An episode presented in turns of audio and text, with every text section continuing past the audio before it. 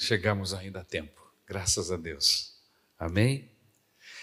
É, eu estou começando hoje uma série de mensagens, que eu não sei quantas serão, porque o livro é grande. é o maior livro da Bíblia. Você sabe qual é o maior livro da Bíblia? Hã? Livro de? Livro de Salmos, exatamente. E como são muitos salmos, irmãos, vocês já imaginam a gente começar uma série de salmos Salmo 1, Salmo 2, Salmo 100, Salmo 140, Salmo 150. Oh, Jesus volta e eu não acabo. não é?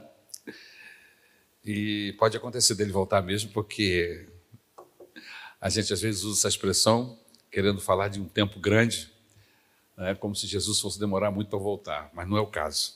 Amém? Mas eu quero começar uma série de mensagens, não necessariamente em uma ordem cronológica, mas aqueles salmos que Deus fala no meu coração. Então, nós vamos começar pelo Salmo 1, amém? Que é um salmo muito interessante, muito especial. E,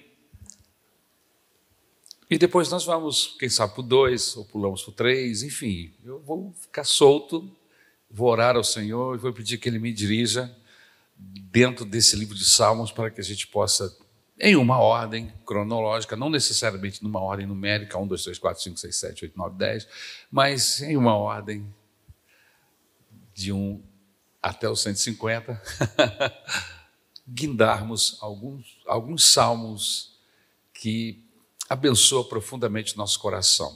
Amém? Graças a Deus.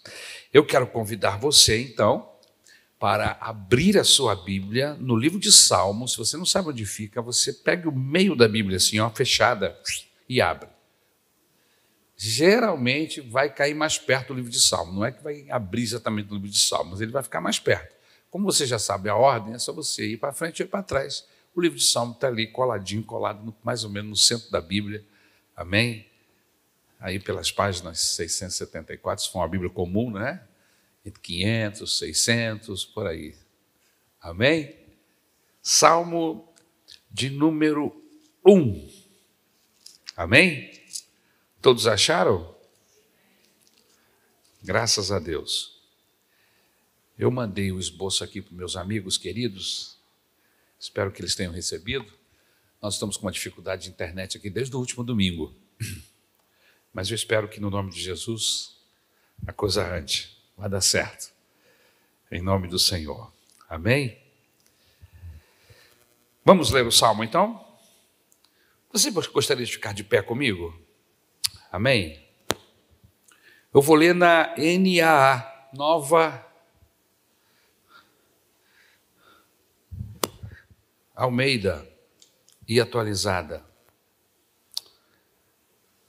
Nova Almeida atualizada. Ok? Todos acharam?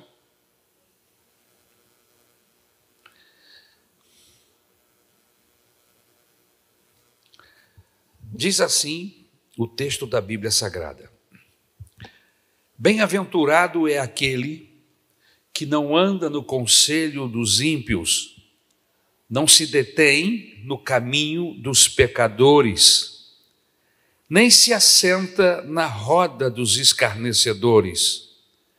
Pelo contrário, o seu prazer está na lei do Senhor, e na sua lei medita de dia e de noite. Ele é como árvore plantada junto a uma corrente de águas, que no devido tempo dá o seu fruto, e cuja folhagem não murcha e tudo que ele faz será bem sucedido. Os ímpios não são assim, são, porém, como a palha que o vento dispersa.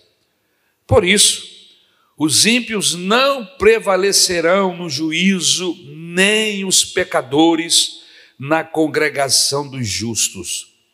Pois o Senhor conhece o caminho dos justos, mas o caminho dos ímpios perecerá. Amém? Vamos orar? Senhor, nós não lemos aqui parte de uma revista ou de um jornal. Nós lemos a tua palavra. E nós sabemos que a tua palavra tem o poder maravilhoso de transformar homens, mulheres, circunstâncias. A tua palavra tem o poder de quebrar ilhargas, Senhor, destruir correntes, prisões. A tua palavra tem o poder de deter a ação do diabo. Aleluia! A tua palavra é poderosa, Senhor. Por isso nós te pedimos esta noite que a tua palavra venha exercer sobre nós o poder, a graça. Senhor, fique à vontade entre nós, fala o nosso coração, e segundo a tua palavra, vem nos abençoar, e segundo as nossas necessidades, vem nos ajudar, Senhor. Nós entregamos as, tuas, as nossas vidas em tuas mãos no nome do Senhor Jesus. Amém e amém. Pode tomar o seu lugar, por gentileza. O tema da mensagem é o contraste entre o justo e o ímpio. Amém? Queridos, o livro dos Salmos é uma coletânea de cânticos. É, cânticos, louvores o povo se reunia para cantar o livro de Salmos. Havia, havia música aqui. Nós temos a letra, não temos a música, mas eram músicas, eram louvores ao Senhor. Esses salmos eles eram compostos de orações, salmos compostos de lamentos de um indivíduo ou do povo de Deus de uma forma geral.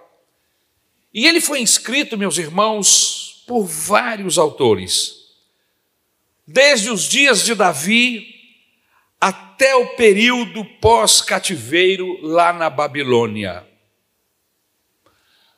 Existem mais de 100 citações do livro de Salmos no Novo Testamento. Isso prova sua relevância na história da redenção do povo de Israel e na redenção daquele que crê na pessoa do Senhor Jesus Cristo. Esse livro, meus queridos irmãos, ele tem sido a fonte de consolo para a igreja de Deus ao longo de sua história, ao longo dos séculos e até mesmo nos nossos dias atuais. Quantos aqui, com seus corações quebrantados, debaixo de grandes saraivadas de problemas, de enfermidades, de dificuldades, não encontraram alento, não encontraram socorro, não ouviram a voz de Deus através de um desses cânticos aqui, falando ao seu coração. Amém? Quantos aqui já experimentaram isso no livro de Salmos? Eu já experimentei em diversos salmos, lendo o livro de Salmos, não abrindo assim como quem abre uma caixa de sorte, não, mas lendo o livro de Salmos, você ser acariciado, sua alma acariciada pelo Espírito Santo pela palavra de Deus, é maravilhoso. E o salmo de número um é o salmo que abre a porta desse tesouro, desse livro fantástico, amém? Que é o maior livro da Bíblia, conforme nós já falamos aqui no início desta nossa palavra. E aqui esta noite, nesse tempo que eu tenho, eu quero destacar aqui pelo menos três lições importantes deste salmo. E a primeira lição que eu quero destacar aqui é o contraste que existe, o com profundo contraste que nos é apresentado entre o justo e o ímpio. E eu quero analisar com você aqui o que o justo faz, o que o justo não faz, e por que ele é abençoado e por que o ímpio não é. Amém? Então, neste primeiro contraste, o justo é abençoado. Porque o texto bíblico começa assim. Amém? E a pergunta é: o que ele não faz? Talvez eu não tenha colocado aí o, o acento de interrogação, mas a pergunta é: o que ele não faz? O que, é que o justo não faz para ser abençoado? Ele não segue o conselho dos ímpios, ele não se detém no caminho dos pecadores, ele não se assenta na roda dos, escarnecedores. Então, a gente começa a perceber que algumas bênçãos de Deus estão ligadas não àquilo que fazemos, mas àquilo que não fazemos ou deixamos de fazer. E no caso aqui do Salmo de número 1, este indivíduo que o salmista está dizendo que é bem-aventurado, ele não anda segundo o conselho, a cabeça de ímpio. Ele não se detém no caminho, ele não anda com esse tipo de pessoa. Amém? Ele tem a sua amizade, o seu relacionamento. Né? Uma coisa é você ter companheiros de trabalhos, companheiros de faculdade, companheiros e quem sabe até amigos, entre aspas, podemos dizer assim, mas pessoas na qual a gente vai compartilhar as nossas aflições, com certeza não pode ser o ímpio.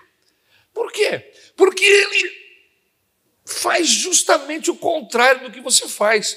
O que você não faz ou deixa de fazer para ser abençoado é o que ele faz, não é? Ele anda segundo o conselho e a cabeça de pessoas que não servem a Deus.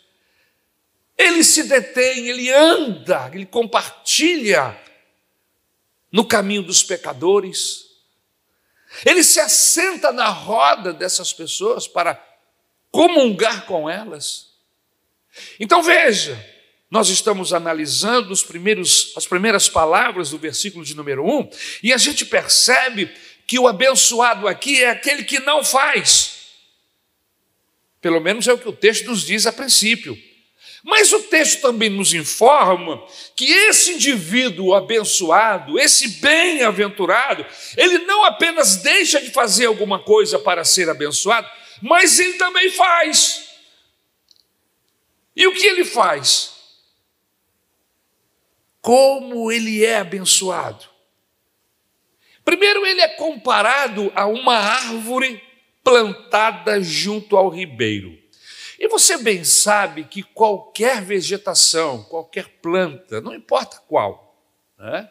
qualquer tipo de vegetação, se ela está perto do ribeiro ou de um rio, você vê que ela cresce mais verde e se multiplica em quantidade Quantas vezes de cima, lá voando no avião, e eu, eu, quando voo de avião, não são muitas vezes, mas algumas vezes eu vou, né? E olhando pela janela, eu consigo identificar se há na região onde eu estou passando algum rio, e você já deve ter notado isso, né? Porque quando você olha, você vê o, caminho do, do ribeiro, do rio, seja lá o que for, com uma quantidade enorme de árvore. Você vê aquela quantidade de árvore dando voltas e fazendo. E você diz: olha, deve ter um rio ali embaixo. Por quê? Porque as árvores, a vegetação está serpenteando toda a mata de uma forma diferente, especial. Por quê? Porque está plantada perto de um rio, perto de um ribeiro. Então veja que o texto bíblico aqui está fazendo um paralelo, uma análise de que o bem-aventurado é como esta árvore que está plantada junto ao ribeiro. E ele diz assim: ele aprofunda o pensamento, porque ele diz assim: e uma árvore que está plantada junto ao ribeiro dá fruto. E dá fruto na estação própria, porque você sabe muito bem que cada tipo de fruto né, tem um período próprio do ano em que ele dá o seu fruto de uma melhor condição. Por exemplo, uma mangueira. Eu não estou muito a par, mas me parece que as mangas mais deliciosas, elas começam a aparecer mais para o final do ano, se eu não estou enganado. Quem tem mangueira em casa aí, né? Tem uma mangueira aqui, está cheinha, né? É, outubro, novembro, elas começam a aparecer. Eu sei disso porque, meu irmão, nas minhas férias, quando eu vinha de Brasília para casa dos meus tios aqui no Rio de Janeiro, a gente, né, moleque, invadiu o quintal dos vizinhos para tirar manga. E era esse período de dezembro, final de novembro, dezembro, já período de férias, e as mangas estavam graúdas, deliciosas. Tem uns malucos aí que gostam de comer, né, de chupar manga verde. Eu nunca gosto de comer nada verde, irmão. Para mim tem que estar tá tudo maduro, até porque eu sou muito ligado a doce. E uma manga doce não tem nada que supera. Mas tem gente que gosta, né? me perdoe o maluco, mas tem gente que gosta de manga verde. Amém? E os abacates? O abacate dá no mesmo período? Não, me parece que o abacate dá mais para o meio do ano, se eu não estou enganado. Eu não estou muito certo. Mas você que tem abacateiro em casa, quando é que dá o, o tempo próprio do abacate? Quando é o tempo próprio do morango? Quando é o tempo próprio da laranja? Você que tem esse tipo de, de, de, de, fruta em casa, de árvore em casa, você deve estar sabendo. Aonde eu quero chegar? É que cada fruto tem um tempo próprio para ele aparecer. E o salmista está dizendo aqui que a árvore plantada junto ao ribeiro, os frutos não nascem fora do tempo, nasce no tempo próprio. O bem-aventurado, quando está junto ao ribeiro, e este ribeiro aqui ele está se referindo à palavra de Deus, é como uma árvore que sempre no tempo dá um fruto bonito, gostoso, delicioso, saboroso. E mais, o texto continua: as suas folhas não murcham. Então, nós já sabemos o que não fazer para ser abençoado, nós já sabemos o que fazer para ser abençoado, né? O prazer dele está na lei do Senhor e nela medita de dia e de noite o que fazer. E ele é abençoado porque a sua, as suas raízes estão junto ao ribeiro. E no devido tempo, o seu fruto aparece suas folhas não murcham, é uma árvore que com certeza, quando o Senhor passa para colher frutos, não acontece com aquela figueira que só tinha folha e não tinha nenhum fruto e por isso foi amaldiçoada. Mas ainda meditando sobre essa diferença entre o justo e o ímpio, agora falando do ímpio, em quarto lugar, o ímpio nesse salmo, ele é amaldiçoado. Por que, que ele é amaldiçoado? Olha o que o texto diz. Os ímpios não são assim, assim como? Assim como os bem-aventurados.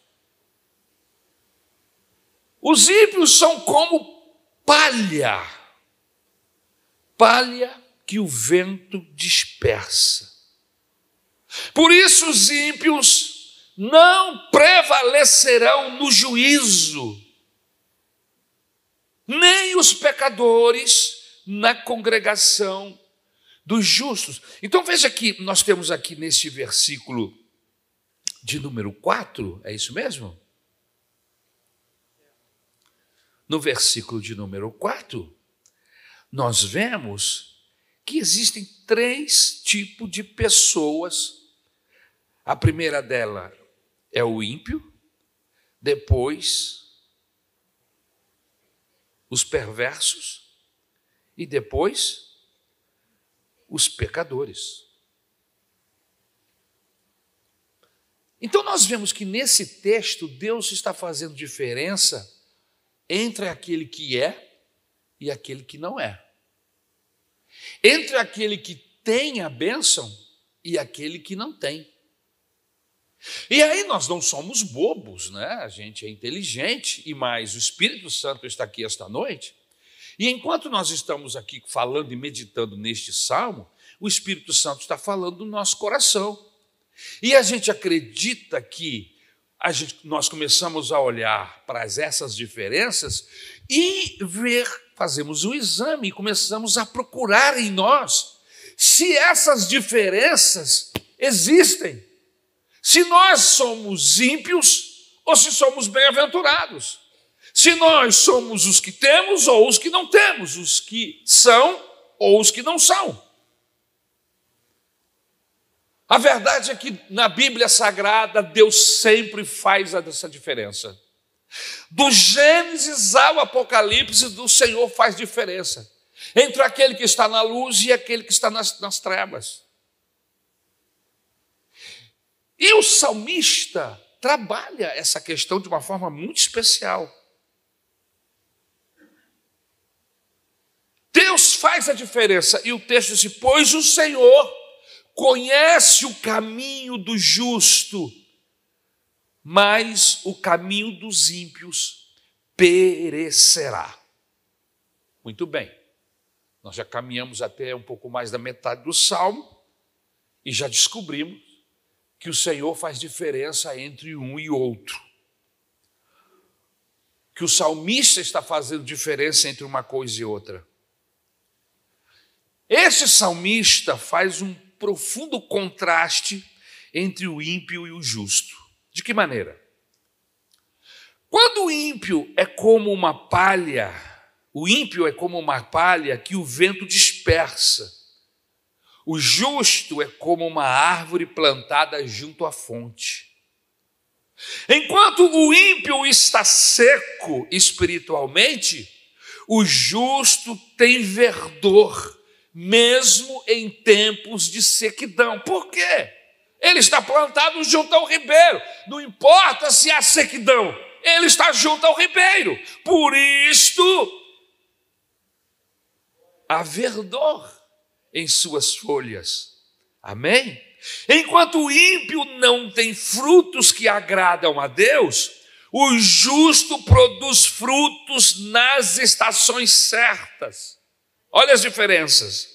Enquanto o ímpio não tem estabilidade e é jogado de um lado para o outro pelo vendaval, o justo tem as suas raízes firmadas no solo da fidelidade de Deus. Bendito seja o nome do Senhor. Enquanto o ímpio tem suas obras reprovadas por Deus, o justo tem sucesso em tudo quanto faz. Aonde ele chega, Deus chega com ele. Aonde ele coloca os seus pés, o Senhor entra com ele. Aleluia. É diferente. Aonde ele chega, a bênção chega. Ele não corre atrás da bênção, é a bênção que corre atrás dele. Bendito serei na terra bendito serei. Aonde eu andar, onde eu pisar, abençoado será. Quando eu obedecer a sua voz, bendito serei no campo, bendito serei. Aonde eu chegar, abençoado será. Não é assim que diz o texto? Isso é um texto bíblico, irmãos, lá de Deuteronômio. Só se colocou música no texto, texto bíblico literal. Aleluia! Louvado seja o nome do Senhor.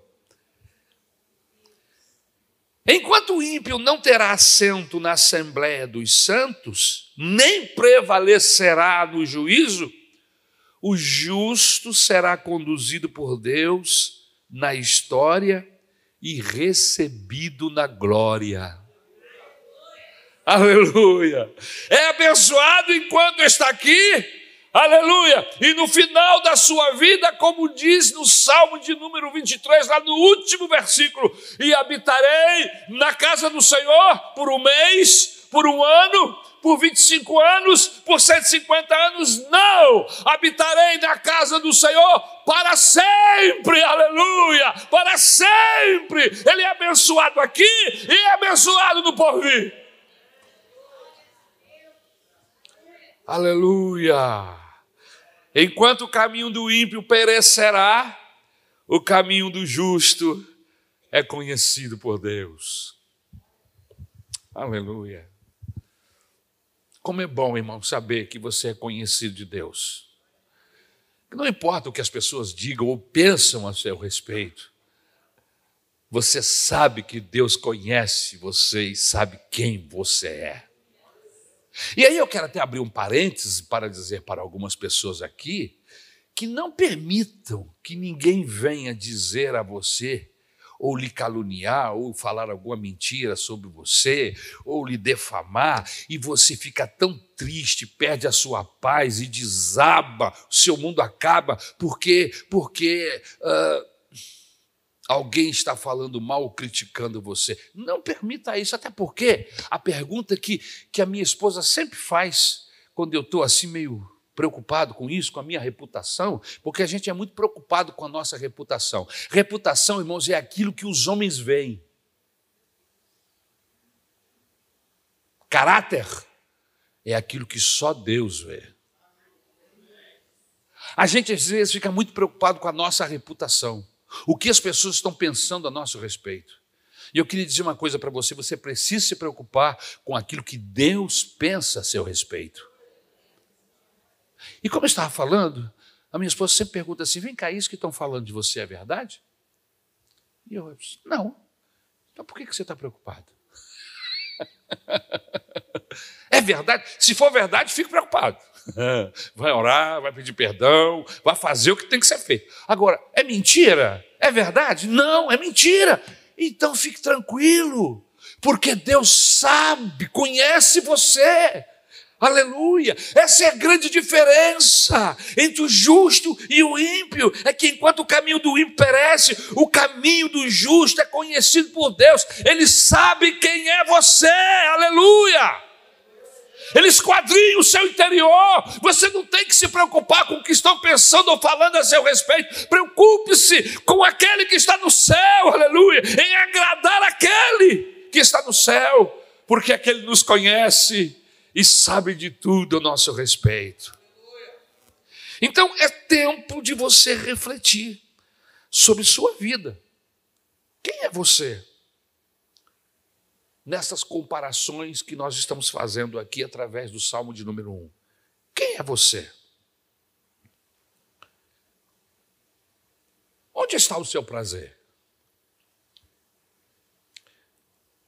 Eu li uma frase outro dia que pode-se conhecer uma pessoa pelos livros que ela lê. Pode-se conhecer uma pessoa pelas músicas que ela canta. Pode-se conhecer uma cultura de um país assim. Isso é verdade. Você conhece a cultura de um país pelos livros que esse país ou que esses, essas pessoas leem, pelas músicas que elas cantam. E aí você pode definir a cultura dessa pessoa. E a gente pode definir um cristão também, perguntando: qual é o prazer? Qual é o seu maior prazer? Aonde é que está o seu tesouro? Se o seu tesouro está guardado aqui, eu lamento, mas possivelmente vai sofrer dano. E não sou eu que estou dizendo isso. É a Bíblia e depois o, os entendidos de economia. Agora, se você sabe onde guardar o seu tesouro, e quando Jesus fala sobre guardar tesouro, ele diz, ele diz onde deve ser o melhor lugar para se guardar. Ele diz: não guarde seu tesouro aqui na terra, porque aqui tem ladrão, tem a ferrugem que come.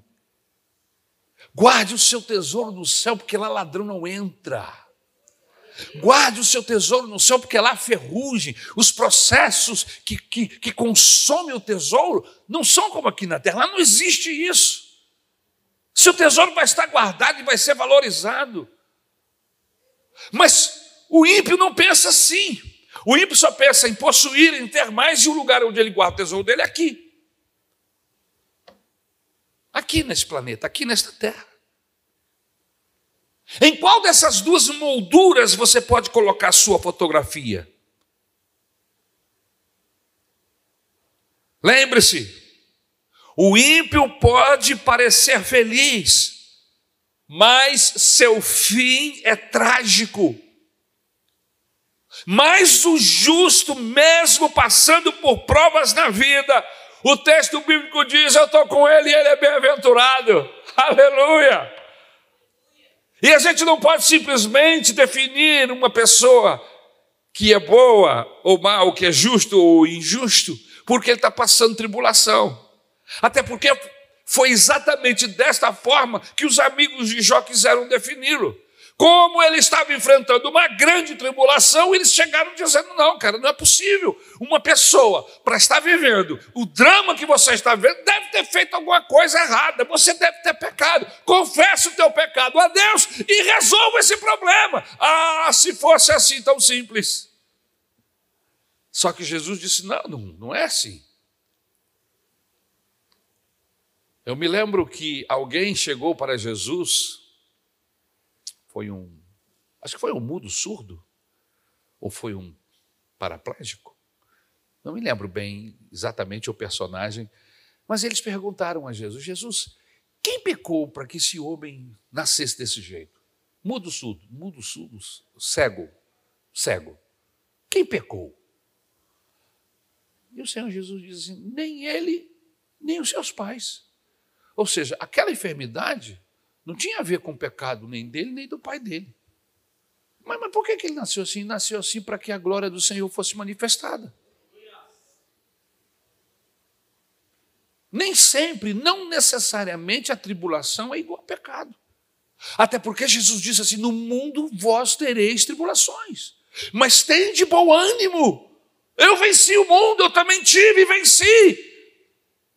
E nós entendemos, irmãos, que se nós passarmos pelo vale da sombra da morte, acompanhado pelo bom pastor, ele não vai nos livrar do vale da sombra da morte, mas ele vai entrar no vale da sombra da morte, ele vai passar pelo corredor estreito, ele vai nos ajudar a passar por esse vale, e nós vamos sair do outro lado inteiros.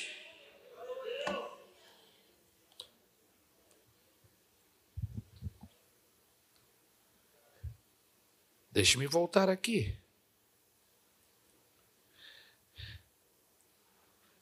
Neste contraste profundo que o texto apresenta entre o ímpio e o justo, em qual dessas molduras você pode colocar sua fotografia? É uma resposta que você que tem que dar, não sou eu. Mas o texto continua. Outra coisa importante. O texto fala do caminho de felicidade, que o caminho da felicidade ele é descortinado aqui nesse, nesse, nesse salmo. Ou seja, não se guarda um segredo. Olha, você quer ser feliz? Está guardado, está escondido para você saber. Você tem que pagar alguma coisa, você tem que fazer alguma coisa. Não. O caminho da felicidade aqui nesse texto está escancarado. E às vezes, no nosso conceito humano de felicidade, a gente acha que para ser feliz tem que fazer e acontecer, e às vezes a felicidade, a borboleta azul está pertinho da gente e a gente não vê, não percebe. E é o que o texto está querendo nos dizer. O caminho da felicidade está acessível a mim, a você e a qualquer pessoa. Irmãos, a felicidade existe e pode ser experimentada. A felicidade é legítima, é compatível com a fé cristã. Essa iguaria da alma não se encontra no conselho dos ímpios. Você quer encontrar felicidade, não é pela boca dos ímpios que você vai encontrar. Você quer felicidade? Não é pelo, por aqueles, aqueles que escarnecem de Deus que você vai encontrar.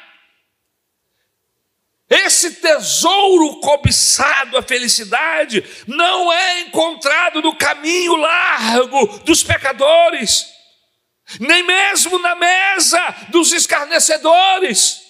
Então, se você está procurando a felicidade com esse tipo de gente que o texto fala, você não vai encontrar nunca.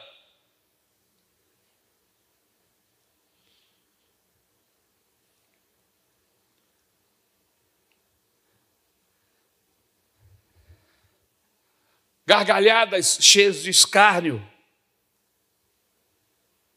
mentiras, escarnecem de Deus, são seus amigos? Lamento. Você não vai encontrar felicidade com essa turma. Aonde está a felicidade, pastor? Aonde podemos encontrar felicidade? Em primeiro lugar, o texto que está, estou trabalhando com o texto, tá, irmão? Não fecha a Bíblia, não. Você encontra a felicidade por aquilo que você evita. Olha que legal. Você é feliz por aquilo que você evita. Você sorve, absorve o néctar da felicidade quando tapa os ouvidos ao conselho dos ímpios. Você, a felicidade fica acessível a você quando você afasta os seus pés do caminho dos pecadores. A felicidade fica fácil quando você não busca um lugar junto à mesa, na roda dos escarnecedores. Então, em primeiro lugar, você encontra a felicidade por aquilo que evita. Preste atenção. Olha que dica maravilhosa.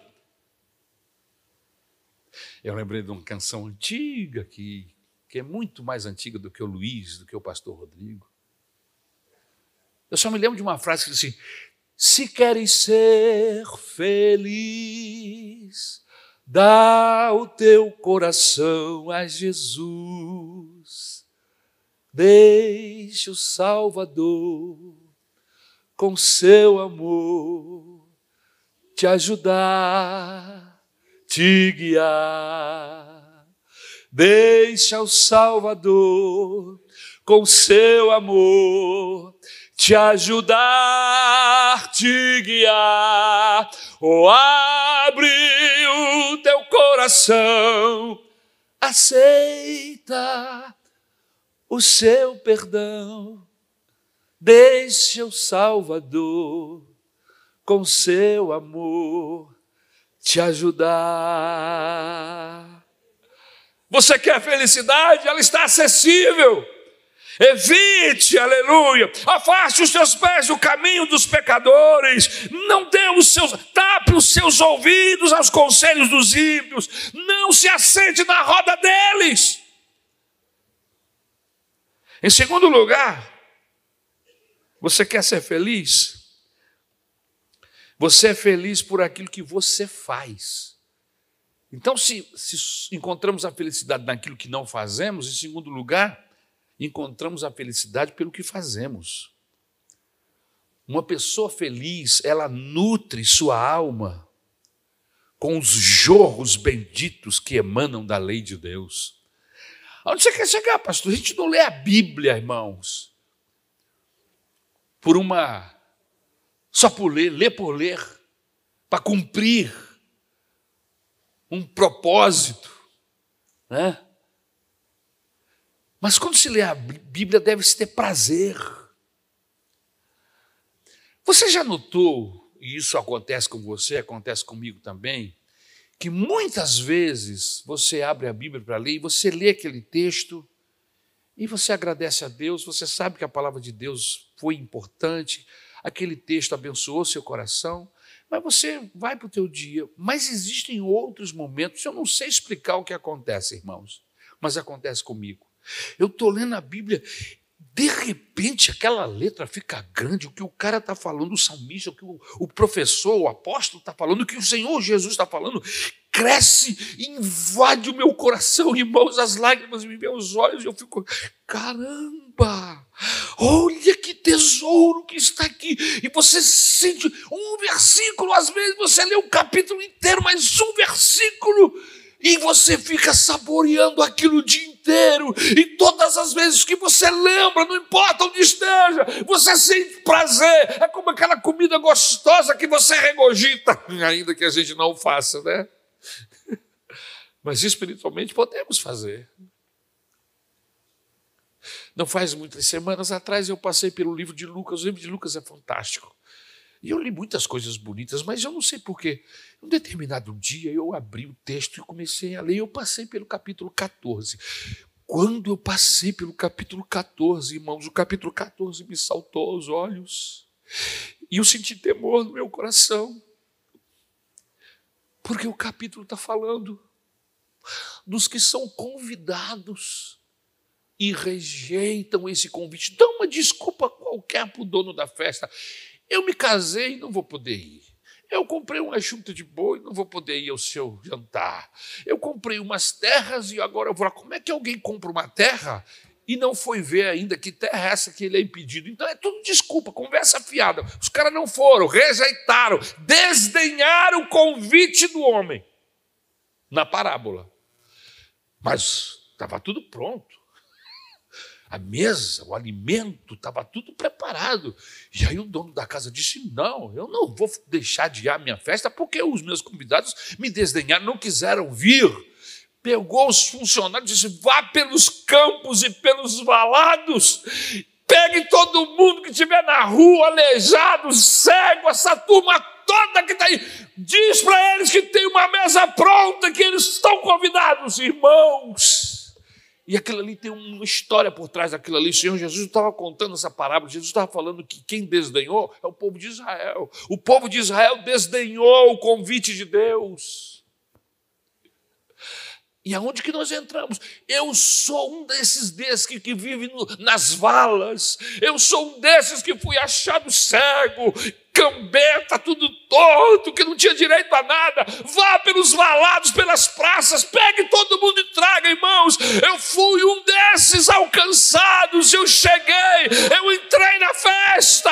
Ela não foi preparada para mim, mas para quem foi, não apareceram. Mas o Senhor, que é bom, abriu as portas para que eu participasse dessa festa. Irmãos, quando eu compreendi esse texto, eu fiquei, eu fiquei saboreando o dia inteiro. E agora lembrei outra vez, saboreei outra vez. Aleluia. Então você é feliz, aleluia, por aquilo que você faz. Nutre a sua alma com a lei de Deus. O salmista está dizendo aqui que a felicidade está em alimentar a mente com a verdade de Deus e ser governado por essa verdade. Nós temos um, um hábito horroroso. Eu digo nós porque você deve ter também. A gente sempre escolhe os últimos horários do dia para assistir, às vezes, um filme, para ver uma reportagem. E você vai dormir com a última informação que você obteve na mente. Infelizmente, irmãos, na maioria dos casos, com raras e honrosas exceções, a maioria dos filmes, quando não tem sexo explícito, é violento. Quando não tem sexo explícito e violência, o palavreado é baixo. Você ouve palavrão o tempo todo. Diz que eu estou mentindo. É horroroso. E aí você vai assistir um filme e fala assim: meu Deus do céu, eu estou falando porque já aconteceu comigo, tá, irmãos? Vim aqui para dar uma distraída, estou aqui enchendo a minha cabeça com esse monte de palavrão. As cenas eu dou um pause e acelero. Prrr, não adianta, você já viu alguma coisa?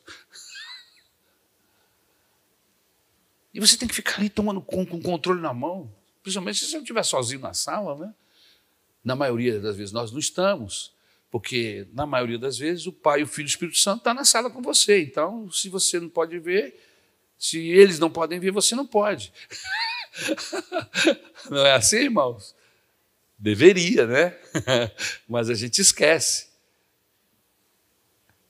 E a gente vai dormir com a nossa mente com essas informações. Né? E depois tem sonho de noite, acorda assustado.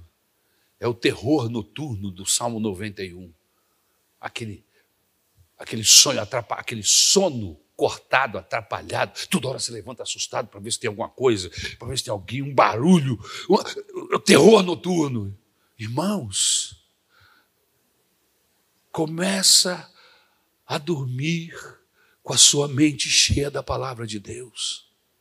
Começa a encher a sua mente com as coisas de Deus e você vai ver que o terror noturno não vai acontecer aquele sono sobressaltado, picado, desesperado, terror noturno. Está lá no Salmo 91.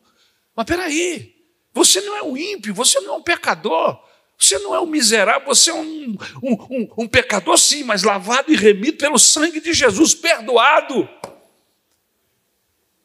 E o salmista, no Salmo de número 3, nós vamos trabalhar isso daqui, quem sabe, algumas semanas, diz assim: Deitei e dormi, o Senhor me guardou.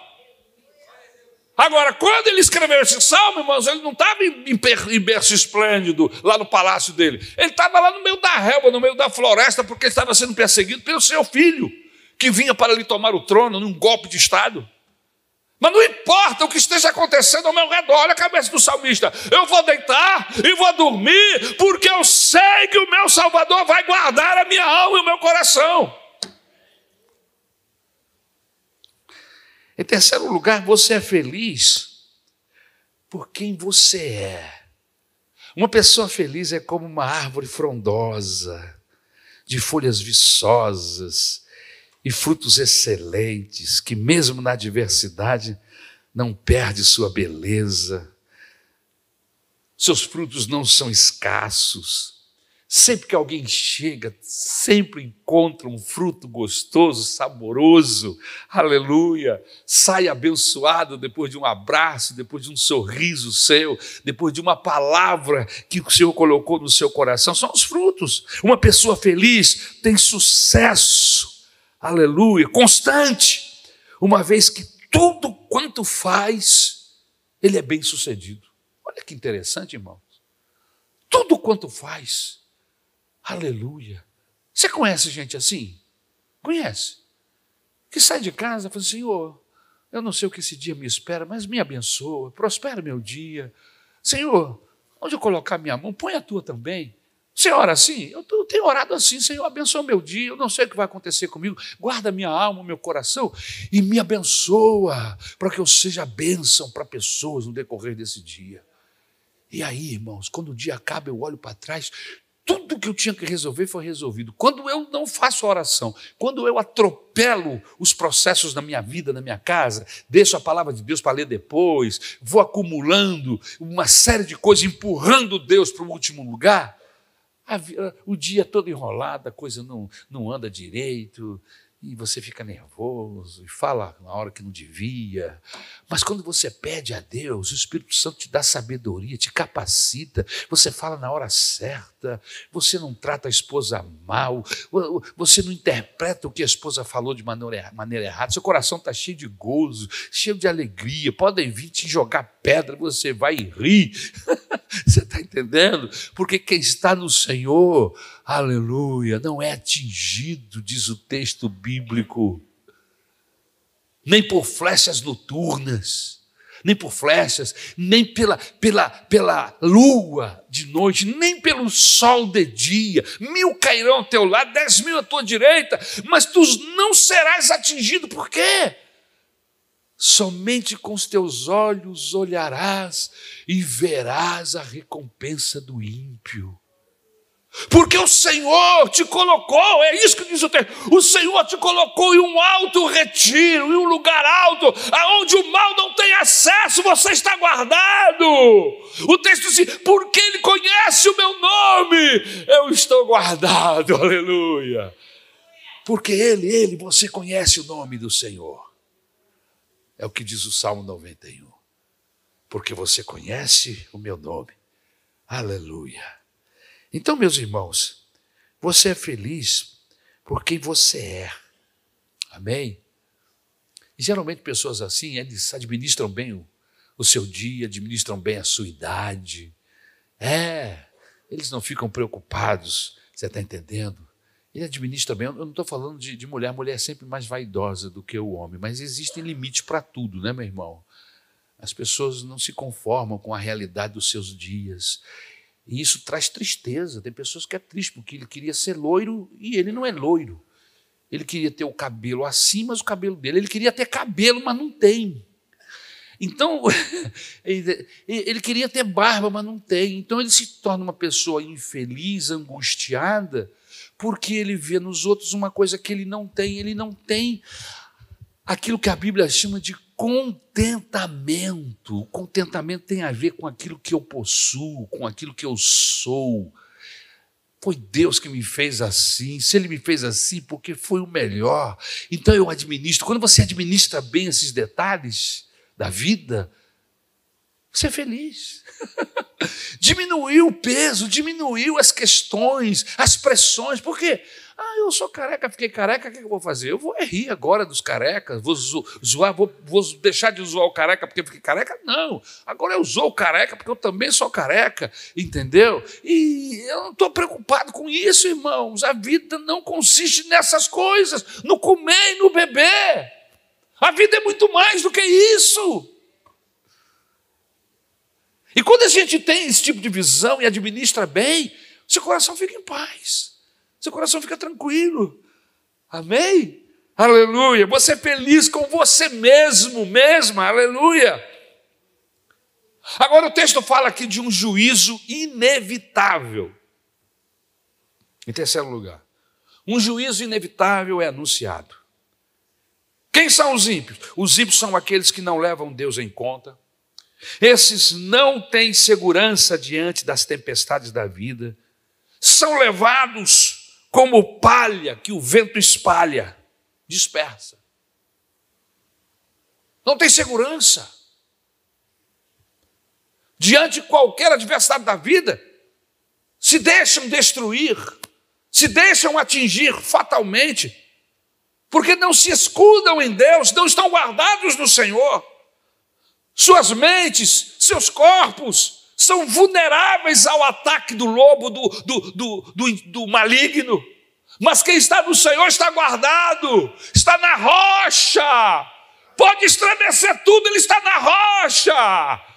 Eu sei que tenho crido, não importa o que está acontecendo, o que vai acontecer. Eu sei que tenho crido e estou certo que Ele é poderoso para guardar o meu tesouro e ponto final. Aleluia. Esses pecadores, mesmo sendo religiosos e tendo seus nomes nos, nos halls de membros de uma igreja, eles acabam não permanecendo na congregação dos justos. Quem são os perversos? E eu vou terminar. Quem são os perversos? Os perversos, meus irmãos, são aqueles que, além de rejeitarem a verdade, eles escarnecem de Deus e zomba da fé, da fé cristã. Você conhece gente assim? Eu conheço. Conheço gente assim. Conheci gente assim na faculdade, conheci gente assim na escola quando eu era moleque. Conheço gente assim hoje. Eles rejeitam a verdade de Deus, escarnecem de Deus, zombam da fé, da minha fé. Como é que eu posso me aliar a pessoas desse tipo? Quem está fazendo a diferença entre o ímpio e o justo aqui não sou eu, pastor Ari, é a Bíblia Sagrada. E eu não estou fazendo nenhuma aplicação louca, eu estou usando o próprio texto para interpretar o texto. Quem são os perversos? São os que escarnecem são os que zombam de Deus, zombam da fé cristã. Esses podem prevalecer no juízo dos homens. Podem, porque mentem, porque roubam. Podem levar vantagens no juízo dos homens, subornando os tribunais, amordaçando a justiça. Mas a Bíblia diz que jamais prevalecerão no juízo de Deus. Ímpios, pecadores e perversos podem vender uma imagem glamourosa do pecado e podem passar a imagem de que estão sorvendo todas as taças da felicidade. Mas nós sabemos que sua alegria é ilusória, sua vida é vazia e a sua condenação no juízo é certa. Eu preciso abrir os ouvidos da alma para escutar a retumbante voz do salmista quando conclui dizendo: Pois o Senhor conhece o caminho dos justos, mas o caminho dos ímpios perecerão ou perecerá.